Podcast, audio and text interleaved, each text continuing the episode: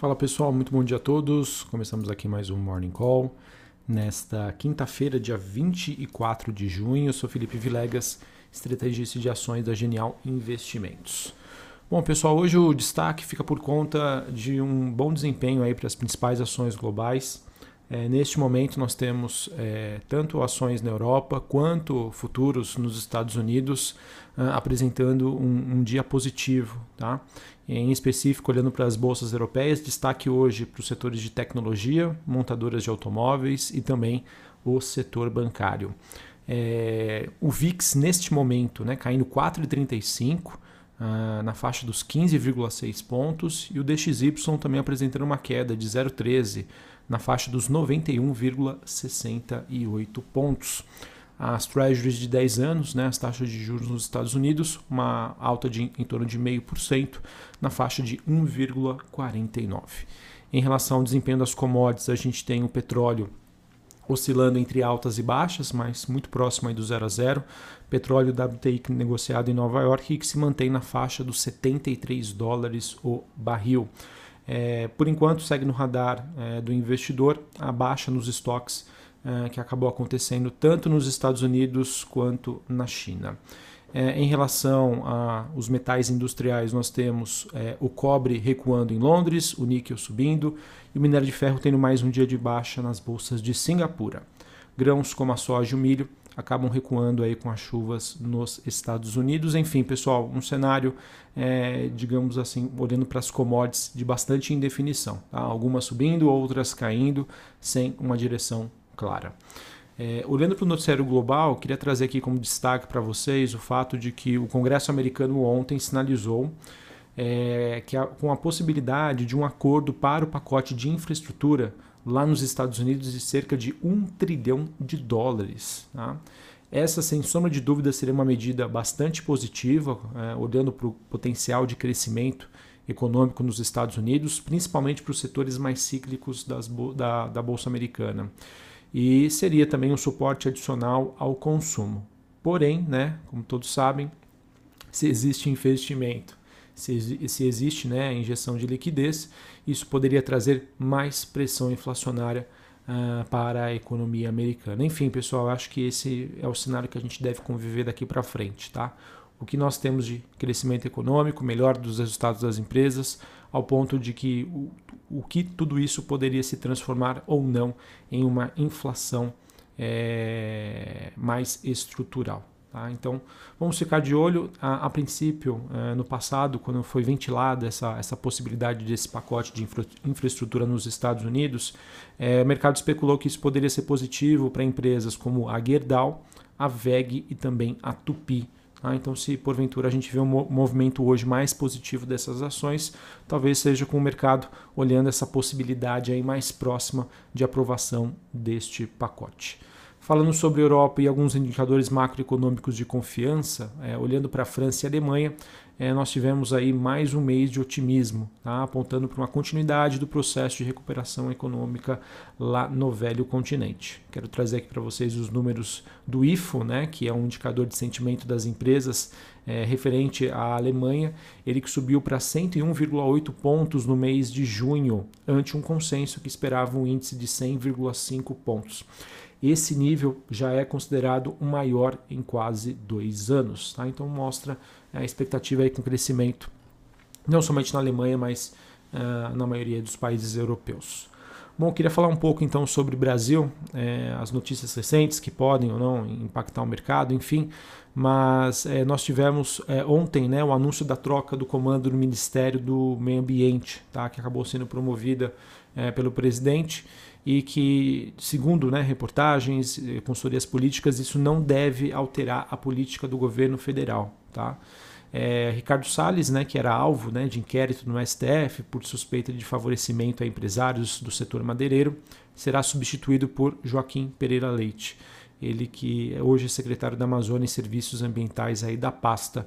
É, eu vejo que existia uma certa pressão tá, em relação a, a a postura né, e hoje a, visão em relação a Ricardo Salles Isso eu acredito que possa trazer uma visão um pouco mais positiva envolvendo esse tema que acaba, acabava sendo um peso aí para o governo.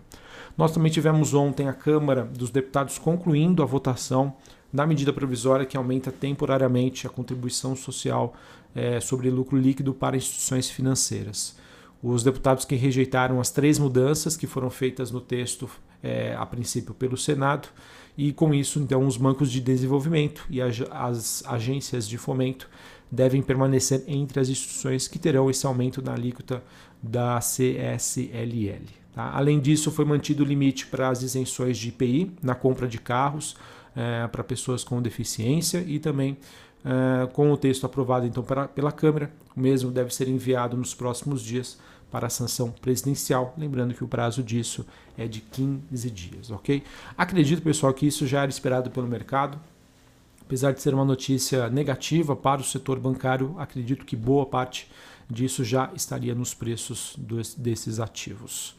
Uh, pessoal, também queria comentar aqui com vocês sobre a questão da crise hídrica. Tá? Eu tenho a leve impressão de que isso já começa a fazer peso aí na nossa bolsa. Tá? Olhando graficamente falando o Ibovespa, eh, já vejo ali alguns sinais que poderiam passar para a gente, para mim, no caso, a percepção de que a nossa bolsa poderia, né, ou passar por um processo de acomodação, né, ou seja, lateralização, ou até mesmo uma realização mais forte. Tá? É claro que hoje, a princípio, o cenário global favorece, né, com alta das bolsas, queda do dólar, queda do VIX, mas eu vejo que cada vez mais a cada dia que passa, né, a gente tem mais e mais notícias que podem se traduzir aí numa menor expectativa de crescimento econômico tá, para esse ano e também inflação.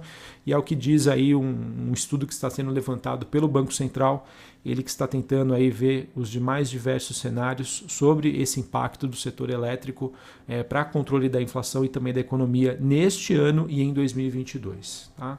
Como eu já disse anteriormente, de um lado a gente tem a inflação que vai ficar pressionada com aumento né, na taxa extra embutida na conta de luz, né, após o reajuste na bandeira vermelha, que ainda vai ser definido, e são reflexos que a gente vai conviver neste ano e também em 2022. E também a gente tem aí o, o Banco Central avaliando né, se esse eventual racionamento, caso ele aconteça, é, medidas né, para tentar evitar um apagão ou como isso poderia impactar numa desaceleração do crescimento econômico no Brasil.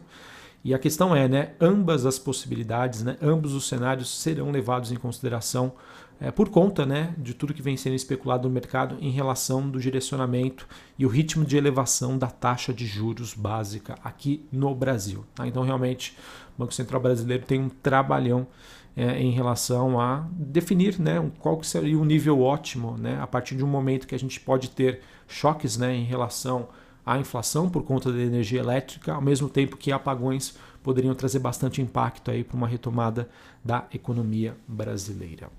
Uh, para finalizar essa parte de noticiário Brasil, queria trazer aqui para vocês, né? Infelizmente, né, a gente acabou chegando ontem a um recorde diário de mais de 115 mil novos casos confirmados de Covid-19 e 2 quase 2.400 fatalidades. Tá? É, queria trazer aqui para vocês porque eu acho que infelizmente isso acaba sendo uma consequência né, de uma maior reabertura, uma, uma maior mobilidade social, ao mesmo tempo que as campanhas de vacinação também elas seguem dentro do seu processo. Queria compartilhar com vocês um estudo que foi feito é, por projeções de um ex-presidente do Banco Central, é, que seria o Francisco Lopes, ele que hoje é sócio da consultoria macrométrica ele diz que levando em consideração né, a velocidade de propagação da Covid-19 e o ritmo de vacinação hoje aqui no Brasil, esses números apontariam para um término da pandemia aqui no Brasil mais ou menos em fevereiro de 2022. Tá?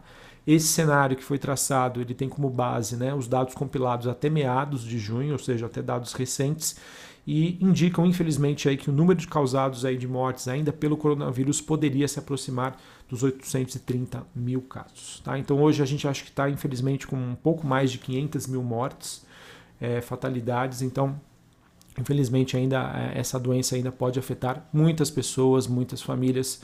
Então a gente fica na torcida né? e, reforça o processo, a importância né, da questão da vacinação principalmente para a questão social e também para as questões econômicas. Beleza? Uh, falando sobre a agenda do dia, daqui a pouquinho, 8 horas da manhã, a gente tem dados sobre confiança do consumidor e o Banco Central eh, brasileiro também divulgando seu relatório trimestral de inflação. Tá? Acredito sim que esse relatório possa fazer preços hoje. Uh, olhando para a economia americana, a gente tem às 9h30 da manhã estoques no atacado, pedidos de bens duráveis, PIB anualizado e novos pedidos de seguro-desemprego. Tá? Então, uma agenda aí bastante importante e relevante para o mercado americano e que isso acaba influenciando a precificação aqui dos ativos por todo mundo, inclusive Brasil. E também ao longo do dia, vários dirigentes do, do, do Fed falam né, em discurso e com sem sombra de dúvida isso será bastante monitorado pelo mercado. Isso tem feito preço aí nos últimos dias. Em relação ao noticiário corporativo, temos poucas novidades. Eu queria contribuir aqui com vocês o fato de que a Marfrig né, anunciou a compra de um terreno para a construção de uma unidade frigorífica na cidade de Ibiaú, que seria é, no Paraguai. Tá? É, isso acaba marcando a entrada da companhia em mais um país aí na América do Sul. Ela hoje que tem presença na Argentina e também agora acaba construindo a sua, a sua participação aí no Paraguai. Beleza, pessoal? Então é isso que eu tinha para trazer para vocês. É, por enquanto, um dia positivo, né? Temos dados importantes, discurso de dirigentes do Fed e vamos ver tá, o quanto que a gente pode ter de, de reprecificação do mercado frente a esse relatório de trimestral de inflação. Isso tem feito bastante preço. Uh, e também aí vamos uh, aguardar, né? Uh, sempre os discursos de dirigentes do Fed acabam mexendo com os preços do mercado. Uma ótima quinta-feira para vocês, um bom pregão a todos, até mais, valeu.